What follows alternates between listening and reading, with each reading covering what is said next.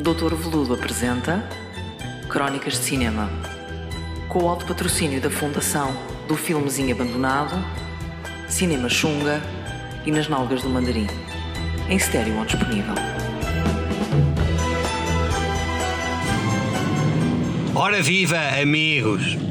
Há uns tempos, quando confrontado com a pergunta qual é a maior ameaça ao cinema independente, Lloyd Kaufman, o grande guru, o presidente, o poderoso chefão da Trauma Entertainment, disse simplesmente o maior perigo para o cinema independente é o conglomerado de empresas da imprensa que na realidade pertencem quase todas aos dois ou três grupos.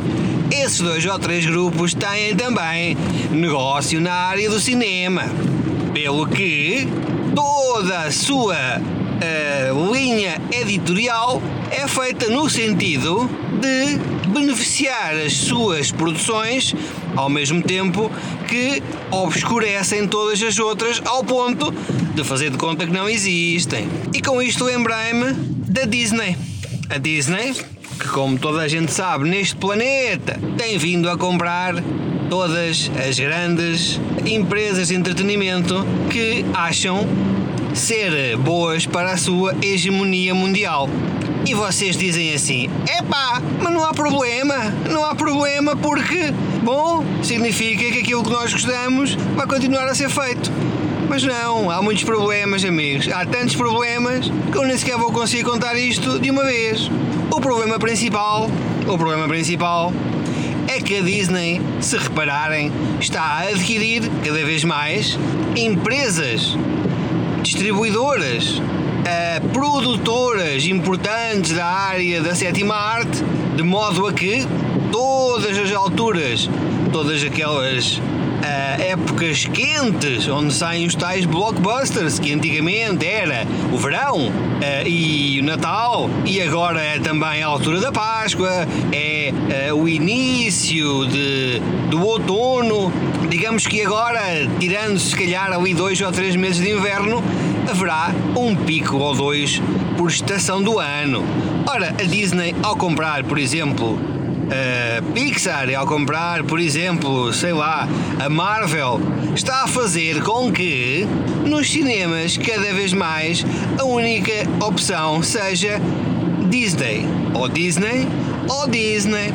Então, não é raro vocês irem ao cinema e se for um cinema com poucas salas e que vocês queiram ver um filme que não seja tão espalhafatoso, queiram ver um filme mais, sei lá, uma coisa mais intimista, uma história uh, diferente que não envolva, por exemplo, extraterrestres uh, disparar raios pelas mãos ou, por exemplo, sei lá, uh, batalhas espaciais ou filmes que tenham menos de 50% das suas cenas feitas a computador e não podem, e não podem, e porquê é que não podem? Porque não já, não já, porque havendo este cartel de produtoras todas da Disney, havendo este cartel de imprensa que faz com que todos, uh, todas as publicações, todos os jornais e revistas sejam manipulados pela empresa mãe que é a Disney e os seus tentáculos,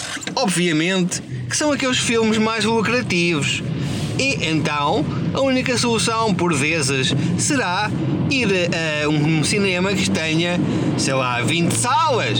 E vocês aí poderão ter uma salita ou duas em que poderá haver um filme uh, que não seja porrada no espaço por extraterrestres voadores com capas e cães que falam. E com isto vos deixo a pensar, porque haverá ainda uma coisa pior, que é quando a Disney se lembrar de comprar, de comprar também todas as salas. Neste momento em Portugal existe um fenómeno terrível, que é todas as salas são propriedade de uma empresa, que é nós. E se nós formos chafurdar naquelas relações, naqueles acionistas, eu aposto convosco que a Disney terá um pepino bem enfiado pelo intestino adentro da nós. Mas isso sou apenas eu a falar, sentar aqui a verificar. E com isto deixo apenas uma dica final que é para quem gosta da troma e mesmo para quem não gosta e mesmo para quem não conhece, Uh, poderá ir ao uh, YouTube, onde eles têm uma, uh, o seu catálogo quase completo disponível e grátis. Ou seja, basta ter um computador com ligação à internet, carregar no botão e pumba, toca a ver. Os surfistas nazis têm que morrer, ou, por exemplo, Return to Nukem High. esses, esses grandes êxitos dos anos 80 que fizeram de nós as melhores criaturas. E com isto, amigos, continuai que eu me vou. Abraços!